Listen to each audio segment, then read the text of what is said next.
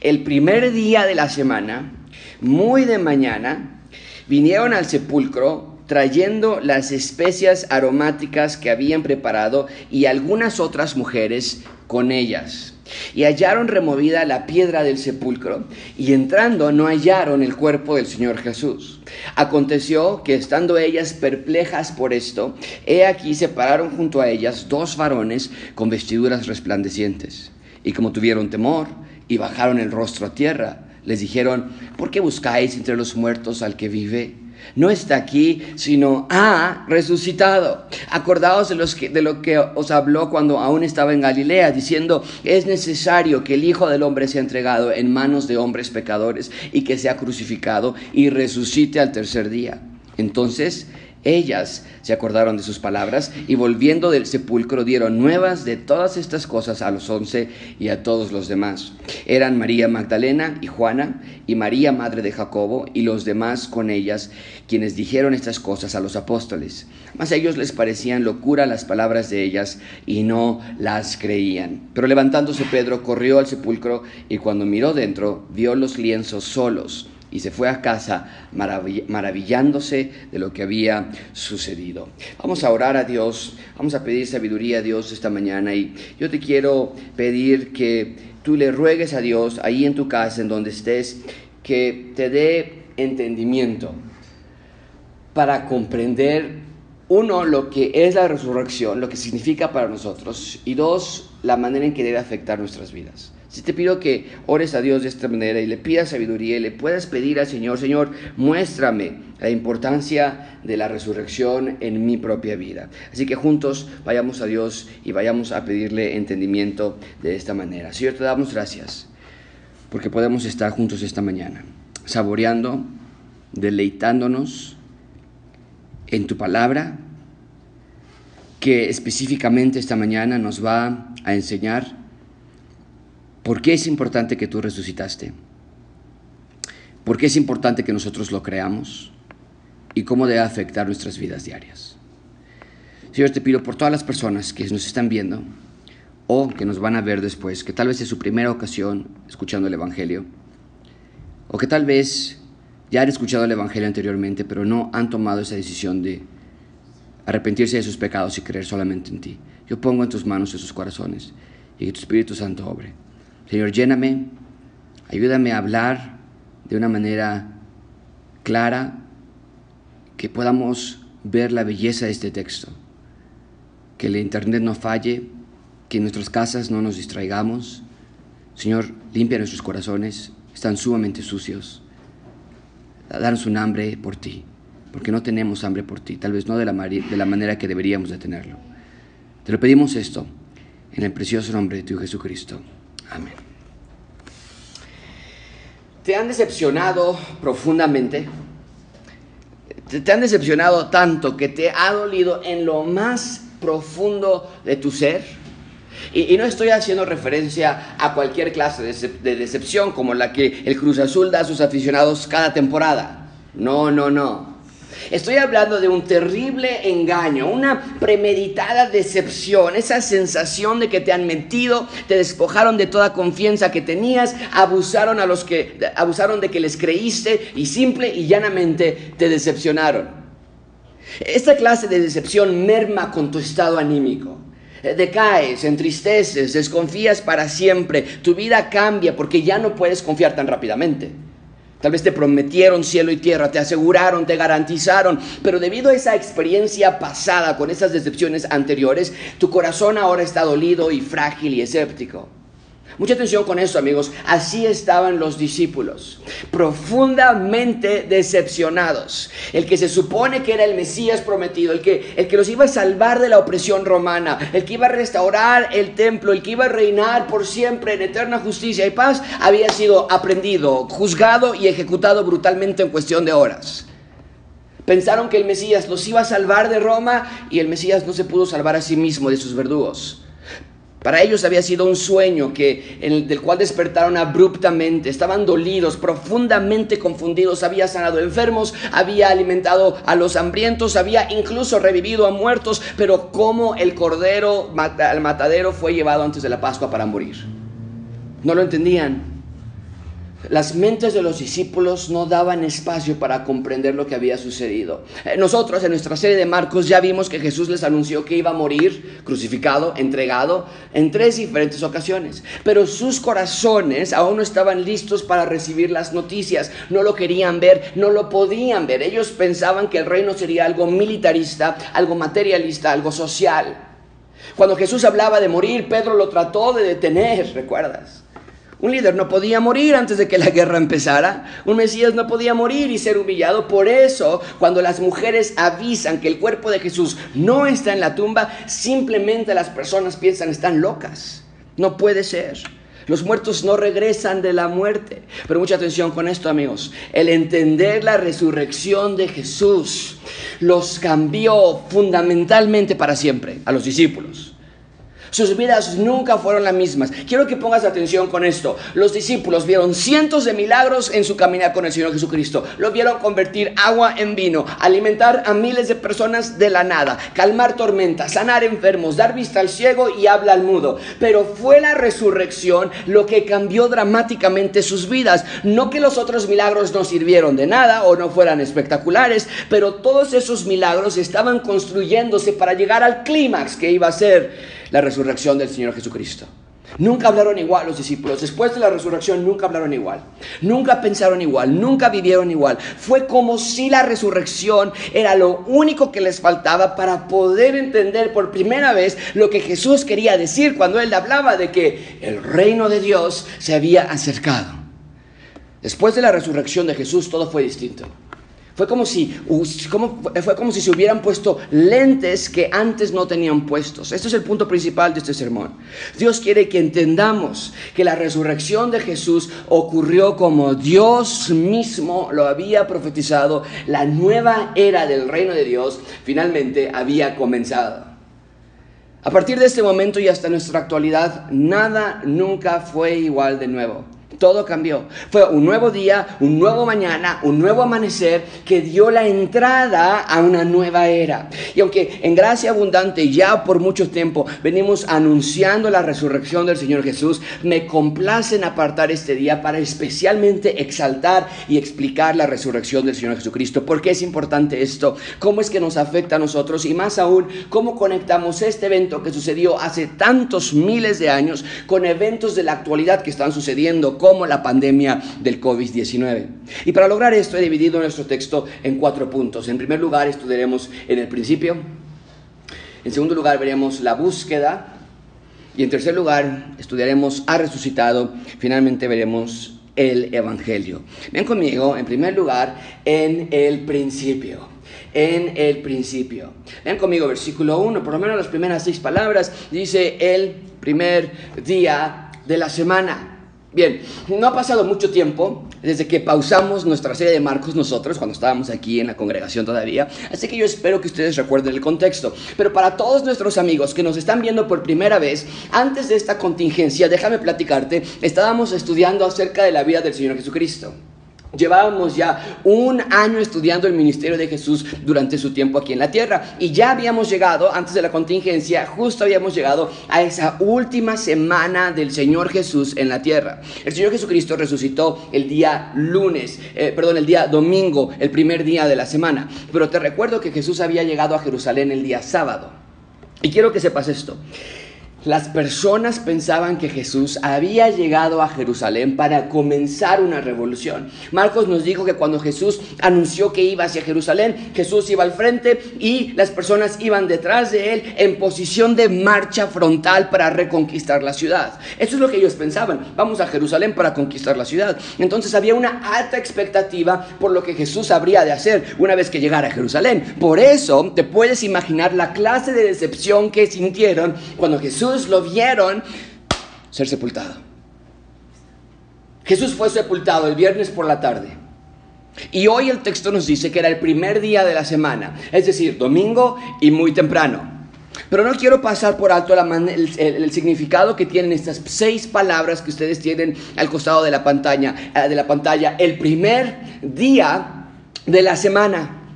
Ya he mencionado esto, pero quiero que veas esta realidad. Dios creó el mundo en seis días, descansó en el séptimo.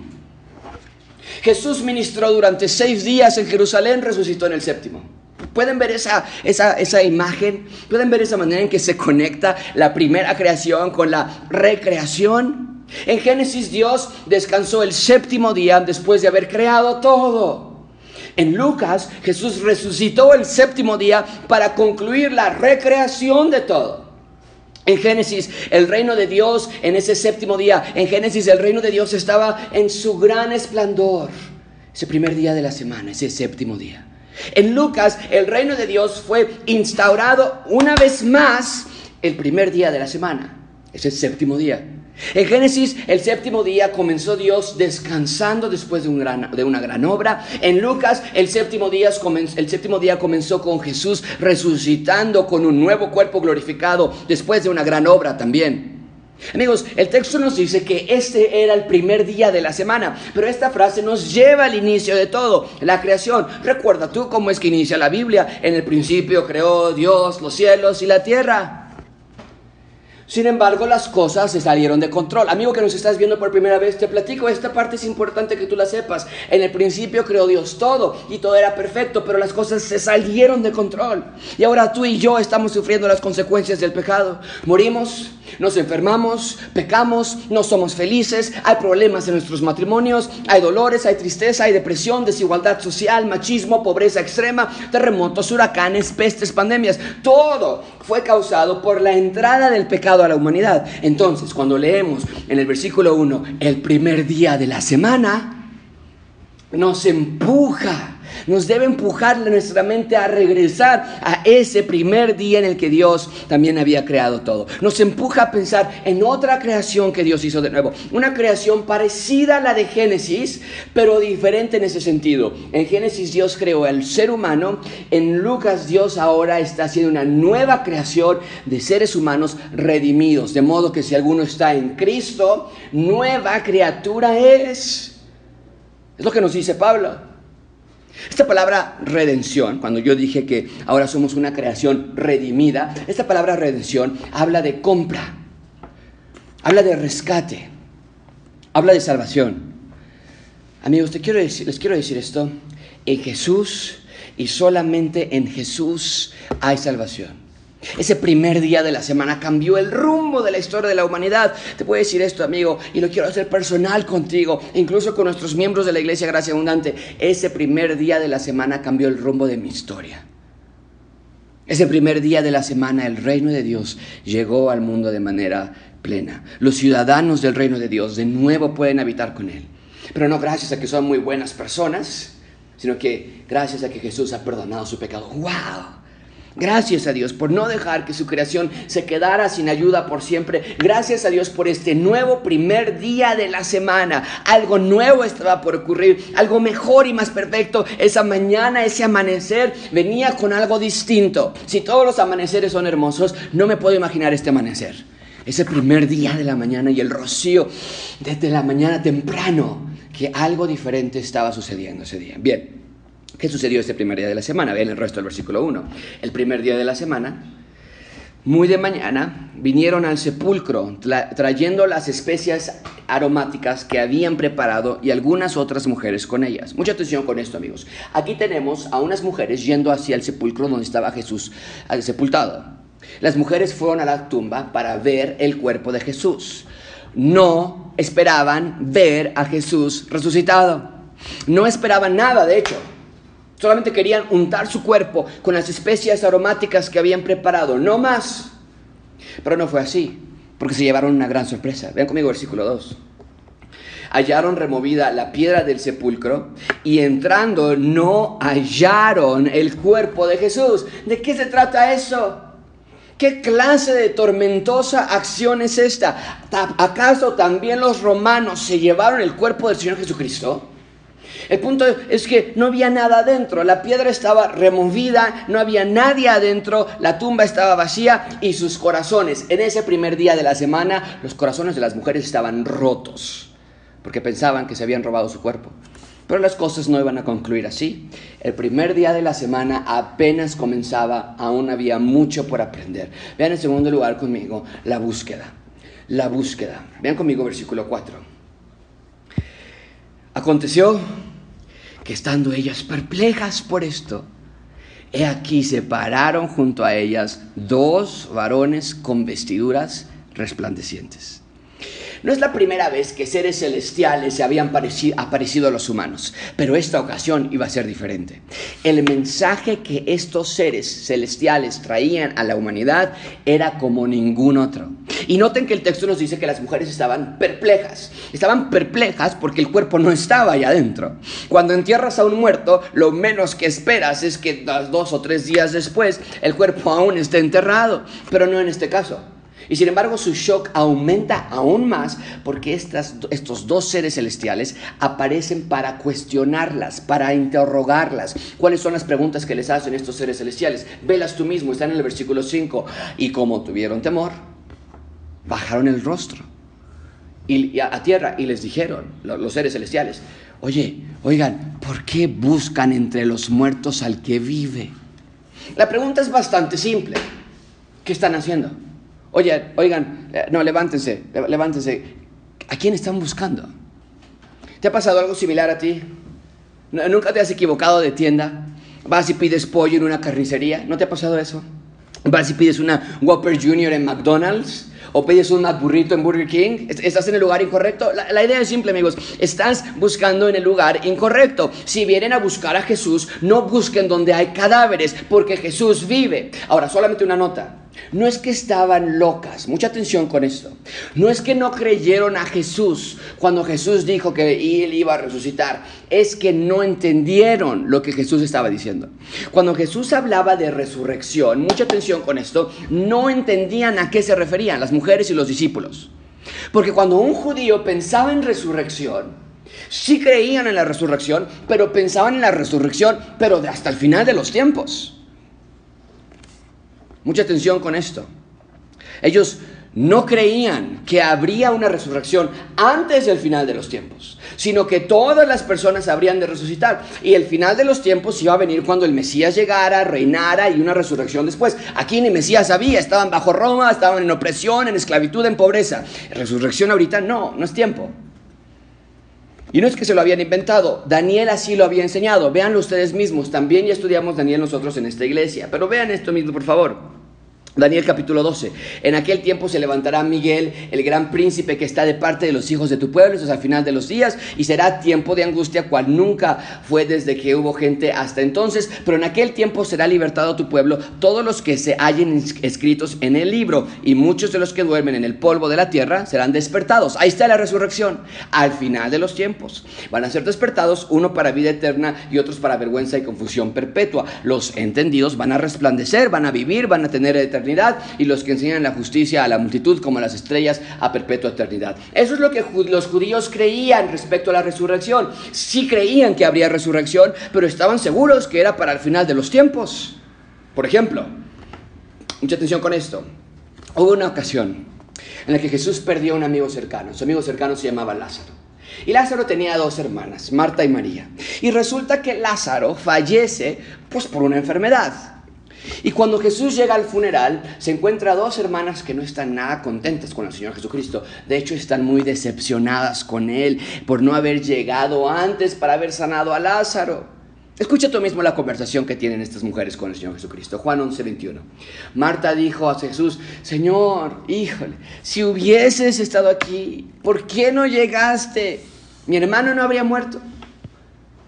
Y mas también, también sea ahora que todo lo que pidas a Dios, Dios te lo dará. Jesús le dijo, tu hermano resucitará. Hey Marta, tranquila, va a resucitar Lázaro. Y ve lo que le contesta Marta. Acuérdense de lo que acabamos de leer de Daniel. Marta le contesta, sí Señor, yo sé que va a resucitar, pero va a ser hasta el final de los tiempos, en el día final, en el día postrero. Eso es lo que quiere decir Marta. No me diga, ya sé que va a resucitar, pero yo te lo estoy pidiendo ahorita. Entonces, ¿notaste eso? Marta sabía, como cualquier judío, que es en los últimos días o en los días postreros, como está en el versículo, cuando las personas van a resucitar. Eso es lo que habían aprendido y en efecto así lo había enseñado Daniel. Pero Jesús les estaba enseñando algo nuevo que ellos no sabían y no era nuevo porque se lo estuviera sacando de la manga en el momento, sino que era nuevo porque ellos no lo habían visto desde esa perspectiva. Jesús está tomando la noticia de, de resurrección y le está dando una vuelta a un ángulo que ellos no habían visto antes. Cuando Marta le contesta a Jesús, lo hace con cierta ironía. Pues Jesús, no juegues con mis sentimientos. Yo sé que va a resucitar, pero para, en muchos años. Yo lo quiero hoy, es lo que te estoy pidiendo. E, esa es la idea. Marta sabría que iba a resucitar en el futuro, pero no le quitaba el dolor en el presente.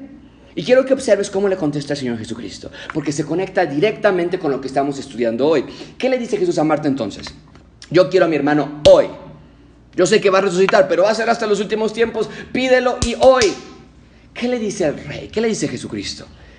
Dice, bueno, Jesús le dijo, Marta, yo soy la resurrección. Esas son unas palabras increíbles. Marta está diciendo, sí va a haber resurrección hasta el final. Y Jesús le dice, oye, oye, no, no veas hacia el final. La resurrección soy yo. Yo soy la resurrección y la vida. El que cree en mí, aunque esté muerto, vivirá. ¡Wow! ¿Qué, es lo que está diciendo? Jesús es la resurrección. ¿Él es la única fuente de vida? Y la respuesta es desde luego que sí. Y aunque las mujeres no lo entendieron y los discípulos no lo podían comprender, la resurrección de Jesús de entre los muertos es necesaria para realmente demostrar su poder sobre la muerte y para poder ser coronado rey y del reino de Dios. Por eso las palabras de los ángeles en, nuestro texto de, de esta mañana son tan espectaculares. ¿Qué hacen buscando entre los muertos al yo soy la resurrección y la vida? Es lo que están diciendo los ángeles. ¿Por qué vienen a buscar entre los cadáveres al yo soy la resurrección? No hay lógica, no tiene sentido. Yo soy la resurrección, como Jesucristo se llamó, no puede morir. Él es la vida. Entonces, de nuevo, los judíos sí creían en la resurrección final, pero no entendían la importancia de la resurrección de Jesús. Se los he dicho antes a ustedes, cuando muramos, los que hemos creído en el Señor Jesucristo como nuestro Salvador, vamos a un lugar intermedio llamado paraíso. Pero eso ni es el cielo, ni es nuestro último destino, sino que vendrá el día en que nuestra alma se va a unir con nuestro cuerpo de la misma manera en la que Jesús, su cuerpo quedó aquí en la tierra y su alma se unió y se levantó al tercer día. Así va a ser la nuestra también. Vamos a resucitar y nuestro cuerpo va a ser perfecto y eterno. Entonces, los judíos no estaban del todo equivocados, pero no tenían en cuenta que Jesús tenía que resucitar primero. Mucha atención con esto, amigos. Su victoria sobre la muerte y su pago por nuestro pecado es lo que permitirá que resucitemos en el futuro. Márcalo bien, su victoria sobre la muerte. Si Cristo no hubiera vencido la muerte, nosotros no podríamos tener vida. Su pago por nuestro pecado. Si Cristo no hubiese sido el sacrificio perfecto que cubre nuestros pecados en la cruz, nosotros no podríamos resucitar en el futuro. Sin su, sin su, resurrección nosotros no tenemos oportunidad alguna para tener vida eterna. Sin su resurrección nadie más podría resucitar en el futuro. Es por eso que las mujeres no lo esperaban.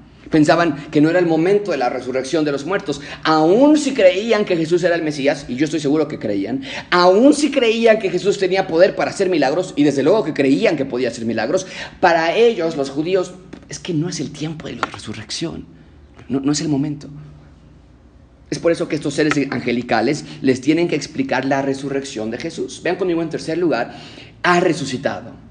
Vean conmigo, ha resucitado. Ya le dijeron, no busques entre los que, entre los que están muertos, pero las mujeres aún no entienden.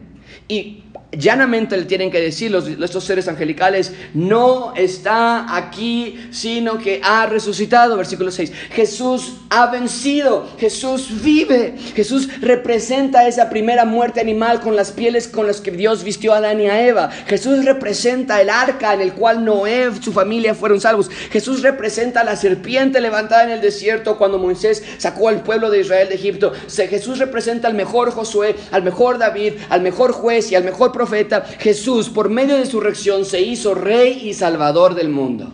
Por medio de su resurrección, Jesús tomó la carga de nuestra maldad y la eliminó en la cruz. Colosenses capítulo 2. Ahora nosotros finalmente, una vez más, podemos ser seres humanos de la manera en la que realmente fue originalmente diseñado.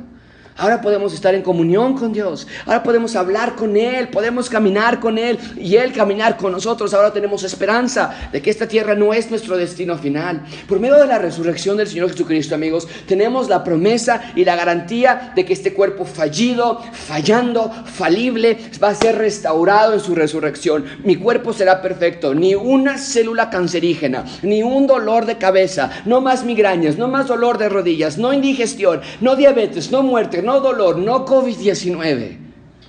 Su resurrección es más de lo que nosotros nos podemos imaginar. Su resurrección cambió todo. Dio aliento al cansado, dio vida al muerto, dio agua al sediento y alimento al hambriento. Dio verdadera riqueza al que verdaderamente estaba pobre. Dio sentido al confundido, dio alegría al deprimido. La resurrección del Señor Jesucristo vistió de valentía al que tenía temor de la muerte. La resurrección de Jesús alumbró nuestra oscuridad, dio fuerzas al desvalido, dio motivos de vivir al que no le veía sentido a la vida mi vida, cambió mi corazón. Su resurrección demostró su profundo amor por mí y por ti. Demostró que Dios no se detiene en nada, nada lo detiene para rescatar a los suyos. Demostró que no hay poder que le pueda detener, que Él es el dador de la vida y que ahora Él la está ofreciendo a aquel que crea en Él, que se arrepienta de sus pecados y le siga. Amigos, su resurrección simplemente cambió todo. Así, así Jesús mismo lo había prometido durante su ministerio en la tierra. Vean conmigo versículo 6, la segunda parte del versículo 6. Les dice, no está aquí, ha resucitado. Acuérdense de lo que os, y marquen esto en sus Biblias, en sus notas, de lo que os habló. Ese verbo, muy importante, cuando aún estaba en Galilea. Me encanta la manera en la que Dios, por medio de sus ángeles, les llama la atención. Porque en esencia es lo mismo que, está pasando, que estaba pasando con Marta hace ratito. Ustedes recuerdan, les acabo de decir, Marta dijo, pues sí, va a haber resurrección, pero hasta el final. Y Jesucristo le dice, yo soy la resurrección. Aquí las mujeres están tristes y llorando, sí, tal vez va a resucitar hasta el final. Y las mujeres y los ángeles le dicen a las mujeres, hey, Él se los dijo a ustedes. Las mujeres estaban tristes. Las mujeres estaban tristes, llorando, porque el yo soy la resurrección había muerto. O sea, no tiene sentido. Las mujeres sabían, estaban llorando porque él, yo soy la vida, había muerto. Aun cuando les había dicho, el que crea en mí, aun cuando está, esté muerto, vivirá, estaban ellas deprimidas. Y lo que está haciendo este ángel es pedirles que recuerden. Y no que recuerden cualquier cosa, sino que recuerden claramente, dice, sus palabras, lo que les habló. Eso es lo que trae paz y tranquilidad. Y no porque Jesús haya sido un gran motivador profesional, sino porque sus palabras, lo que habla es vida. Con su voz creó Dios los cielos y la tierra. Y el ángel aquí les pide que recuerden lo que Jesús habló. Wow, en, momentos de dificultad, de temor, de incertidumbre, de miedo, recuerden las palabras de Dios y para recordarlas, desde luego, se necesita leerlas diariamente, meditarlas constantemente, amarlas profundamente. ¿Cuáles fueron las palabras exactas que Jesús dijo? Nos dice el versículo 7. Acuérdense de lo que les dijo. Y en caso de que ustedes no se acuerden, el ángel se los va a volver a repetir. Es necesario, esto es Jesús textualmente, es necesario que el Hijo del Hombre, es decir, Jesús, sea entregado. Esto no suena familiar para los que estamos estudiando Marcos, se los había dicho con anterioridad, entregado en manos de hombres pecadores, crucificado y resucitado al tercer día. Estudiamos estos avisos de crucifixión en nuestra serie de Marcos, pero aquí se vuelve en realidad. Jesús en efecto fue entregado, sufrió, murió, pero resucitó al tercer día, tal y como lo había dicho él mismo.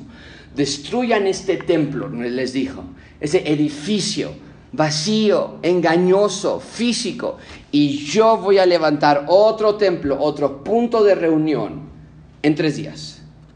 Jesús es nuestro nuevo templo, nuestro nuevo punto de reunión entre Dios y los hombres. Y finalmente, con esto cerramos esta mañana. Ven conmigo el Evangelio. El Evangelio. Versículo 8. Entonces ellas se acordaron de sus palabras.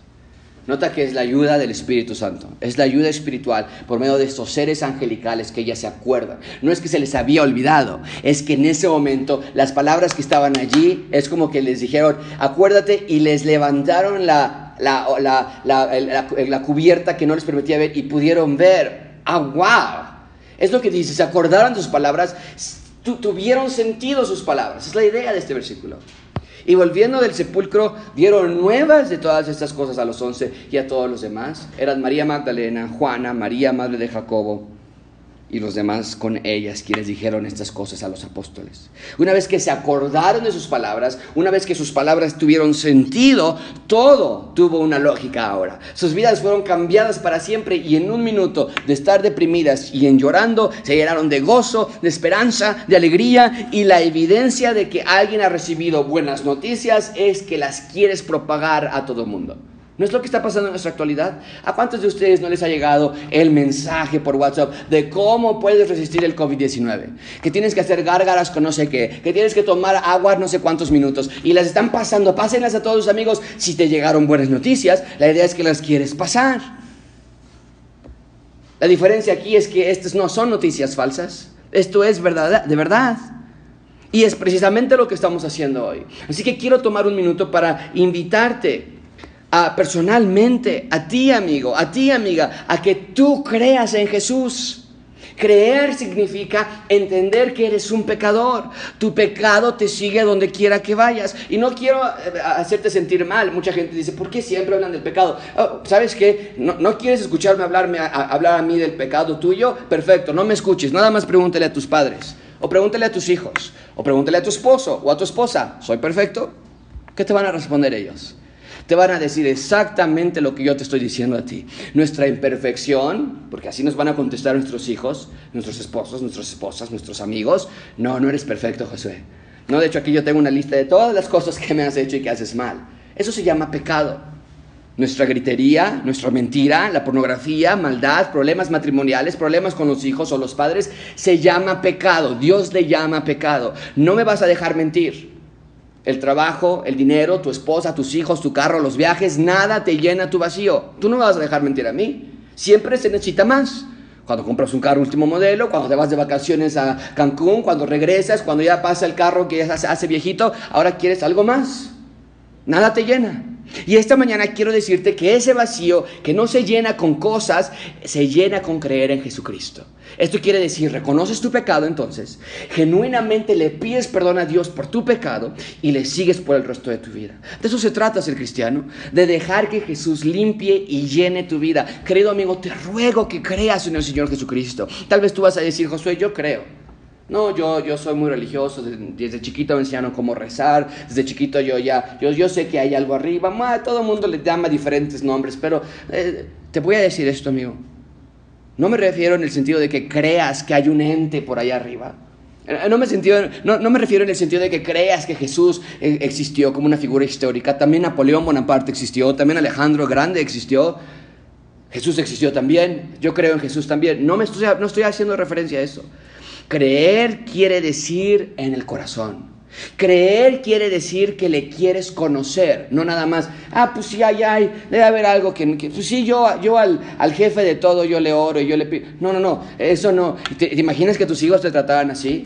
Sí, yo tengo a mi papá y nunca lo voy a ver, nunca, ni sé cómo se llama, ni sé dónde vive, nada, pero mi papá está ahí. Tú vas a decir, esta persona no me quiere conocer y es de la misma manera con Dios. Creer en Dios, creer en Jesús quiere decir que le quieres conocer, que le quieres seguir, que renuncias a vivir una vida a tu modo para vivir una vida de la manera que Dios la diseñó para ti. ¿Cómo reciben estas noticias los discípulos? Ven conmigo, versículo 11. Mas ellos, cuando las mujeres le dicen, Él ha resucitado, Él vive, les dicen ellos, están locas. ¿Te puedes imaginar esto? Me encanta esta parte de la palabra de Dios, porque no lo suaviza, no lo, no lo embellece para que salga una historia tan bonita. No, la reacción del ser humano siempre ha sido la misma. Jesús que, ahí están locos. No, ¿cómo crees? Hay que, ¿Quién va a resucitar de los muertos, por favor? Les parecen locuras y no las creían, versículo 11. Al inicio para los discípulos y ellos fueron los que vieron a los, a los milagros hacerse, dijeron, no te creemos. Ya les expliqué, parte de esa locura es porque ellos pensaban que no era el momento de la resurrección, era como, están locas, la resurrección viene hasta el final, no ahorita, esa era parte de... Pero también había parte de decepción y de dolor, no quieren creer en estas noticias rápidamente, no quieren ilusionarse rápidamente y tal vez tú estés en la misma situación. Tal vez la religión te tiene cansado. Tal vez la religión te tiene hasta acá. Has sufrido eh, de, eh, fraudes y, decepciones en otras iglesias, en otros lugares. Yo estoy aquí para decirte, no se trata de religión. Se trata de creer en el Señor Jesucristo y seguirle y estudiar la Biblia de manera directa. Tal vez para ustedes te puede sonar incluso también una locura lo de la resurrección. Tal vez todo esto te suena foráneo. Pero te invito a que hagas exactamente lo que los discípulos hicieron en esta ocasión. Si te parece algo raro, esto de la resurrección, si te parece algo loco, haz lo que Pedro y Juan hicieron cuando escucharon estas noticias. Ve tú mismo lo que ellos hicieron. ¿Les pareció locura? Desde luego que sí. ¿Les pareció una mentira? Pero, ve versículo 12. Pero levantándose, Pedro corrió al sepulcro. Pues sí, si hay algo que me parece raro y que no me parece que está haciendo concordancia, pues tengo que ir yo a revisarlo. Fue, fue al sepulcro y cuando miró dentro, vio los lienzos solos y se fue a casa maravillándose de lo que había sucedido. El texto nos dice aquí que Pedro y Juan corrieron a la tumba, fueron a investigar, y aquí nos dice que nada más fue Pedro, pero el Evangelio de Juan nos dice que fueron los dos. Recuerden, los cuatro evangelios nos dan diferentes perspectivas. Entonces aquí nos dice que, y el Evangelio de Juan, por ejemplo, nada más menciona ciertas mujeres y aquí menciona las otras mujeres. Ponemos los cuatro evangelios juntos y podemos ver todo lo que sucedió. Pedro y Juan corren a la tumba, fueron a investigar, fueron a ver por sí mismos, a ver si esto era verdad. ¿Y cuál fue el resultado de su investigación? Se maravillaron de lo que había sucedido. Así también debe ser con ustedes. Gracia abundante, amigos que nos escuchan, acérquense a la Biblia, vengan ustedes mismos a observar y maravillarse. Pero no rehuses sin antes investigar. No rechaces sin antes investigar y ver las maravillas de la resurrección de Jesús. Es lo que queremos hacer en Gracia Abundante. Aquí estamos obsesionados con anunciar que la Biblia se trata de Jesús y del plan de rescate. Nos encanta encontrar cómo es que la Biblia se intraconecta entre sí misma. No predicamos ni un mensaje que no descanse en la salvación en Jesús que fue alcanzada por medio de su resurrección. Nuestra iglesia se llama Gracia Abundante precisamente por lo que, los, por lo que Hechos 4.33 dice. ¿Sabes una cosa? Los, los apóstoles fueron, se maravillaron y comenzaron a promulgar las noticias de la resurrección del Señor Jesucristo. Y ve conmigo Hechos 4.33. Eso es lo que dice, con gran poder los apóstoles daban testimonio de la resurrección del Señor Jesús y aquí está nuestro nombre. Abundante gracia era sobre todos ellos. No se pudieron callar los apóstoles de la resurrección. Sí, sí, sí, me imagino que predicaban también del milagro de la alimentación de los cinco mil. Sí, me, me imagino que también hablaron de cómo Jesucristo levantó a Lázaro, pero fue la resurrección del Señor Jesucristo el tema central de su predicación. Así que este día queremos hacer lo mismo que los apóstoles hacían. Con gran poder anunciamos esta mañana de manera virtual que Jesús ha resucitado de los muertos. Ese primer día de la semana, una nueva era arribó a nuestro planeta, un nuevo rey, un nuevo salvador, una nueva ciudad con nuevos ciudadanos. Jesús no está muerto, la tumba está vacía, Jesús vive, Él reina con poder y con toda autoridad. ¿Cómo podemos concluir este sermón? Amigos, hoy es domingo. Hoy es el primer día de la semana. Y recordamos ese primer día de la semana, hace más de dos mil años, en que ese primer día de la semana abrió puertas a lo que antes permanecía cerrado.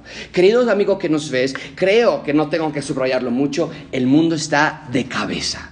Creo que no estamos, creo que nos estamos dando cuenta de lo que la vida realmente se trata. Trabajo, entretenimiento, dinero, compras y gastos. Pero este virus, el COVID-19, el coronavirus, nos está quitando estas cosas. No podemos salir a comprar, no podemos salir a entretenernos, en algunos casos no podemos salir a trabajar. ¿De eso se trata esta vida entonces? La vida nada más es trabajar, reír y un día morir. Tiene que haber algo más. Estamos en esta tierra nada más para morir y desaparecer un día. Nos dicen que los que se portan bien se van al cielo, pero que alguien me diga de dónde sacan esas cosas. ¿Qué dice la Biblia al respecto? La Biblia es clara. Jesús resucitó de los muertos para dar vida a todo aquel que en él crea. La resurrección del Señor Jesucristo garantiza mi resurrección. Por lo tanto, amigo, amiga que nos ves, esta vida no es todo. Si hay algo después de la muerte, no, no vamos a desaparecer, no nos vamos a desintegrar, no nos vamos a ir al limbo después de la muerte, y mucho menos los que se portan bien van a ir al cielo. No, no, no, no, eso no sé de dónde se lo sacaron. Después de la muerte comienza la verdadera vida para todo aquel que sus pecados hayan sido perdonados. Amigo, amiga, Dios ha provisto la única manera en la que puedes tener vida eterna. Arrepiéntete entonces. Cree en el Evangelio y sigue a Dios. No servimos a un Dios, no, no servimos a un Jesús colgado en la cruz a diferencia de la mayoría de las pinturas y de los cuadros que se hacen de Jesús. No, no, no creemos en un Jesús con un rostro de sufrimiento y, y sus ojos todos caídos, no. Eh, no cantamos a un Jesús que está dentro de una tumba. Jesús resucitó de los muertos, tal y como Él lo había dicho. La tumba está vacía. Ese primer día de la semana dio inicio a una nueva era, la era del reino de Dios. Y mi pregunta para ti es, ¿eres tú parte de ese reino? Es más, te quiero hacer esta otra pregunta. ¿Quieres ser tú parte de ese reino? Hoy es el día de perdón de pecados. Hoy es el día en que tú también puedes celebrar por primera vez en tu día, este primer día de la semana, hoy domingo, puedes celebrar que Jesús resucitó de los muertos para darte vida por amor. Solamente pide a Dios perdón por tus pecados. Y amigo, amiga que, estás, que eres de gracia abundante, tal vez tú ya eres salvo. Esto no nos debe quitar el asombro. Eso debe aumentar nuestra maravilla a este Dios que servimos y hacernos reflexionar de qué se trata mi vida. ¿De qué se trata mi andar? ¿Qué es lo que me trae mayor felicidad? ¿Acaso el entretenimiento, el trabajo, la escuela, los amigos le han quitado el asombro a ese primer día de la semana, de la resurrección del Señor Jesucristo? Arrepiente de tu pecado también y pidamos a Dios que nunca olvidemos y nos dejemos de maravillar de que Él vive. No busquen entre los muertos al que está vivo. Oremos. Señor, te damos gracias por este texto. Te damos gracias por tu amor. Te, damos gracias, oh Dios, porque tú resucitaste de los muertos a tu Hijo Jesucristo. Te damos gracias porque es en ti y solamente en ti que tenemos felicidad y dirección. Es gracias a la resurrección y yo te quiero pedir, Señor, que esta mañana tu espíritu se mueva entre todas las personas que nos están viendo y que haya personas que se arrepienten de su pecado en este mismo momento, que en su casa, en su sala, en su comedor, en su habitación o donde quiera que estén, ellos volteen a ti y tal vez no sepan todo de la Biblia, no se trata de saber todos los versículos, no se trata de ya firmar un contrato y vamos a ir a cierta iglesia, se trata de ponerse a cuentas contigo, de arrepentirse por sus pecados. Te ruego que tu espíritu se mueva esta mañana y que en todas las iglesias alrededor del mundo, de manera virtual, el Evangelio se escuche fuerte y claro que Jesús no está muerto, que Jesús vive y que Él viene pronto. Señor, gracias por este gran día que tenemos para celebrar. Gracias por tu cuidado, gracias por tu provisión, porque Señor, aún en valle de muerte y de sombra, tú estarás conmigo. Tú eres nuestro buen pastor y el buen pastor su vida dio por las ovejas. Gracias, Señor, por ese sacrificio. Te alabamos, te honramos, te exaltamos y te pedimos que tú nos limpies y nos sigas ayudando a crecer de una manera en que tú te lleves la gloria. En el nombre precioso de tu Hijo Jesucristo. Amén.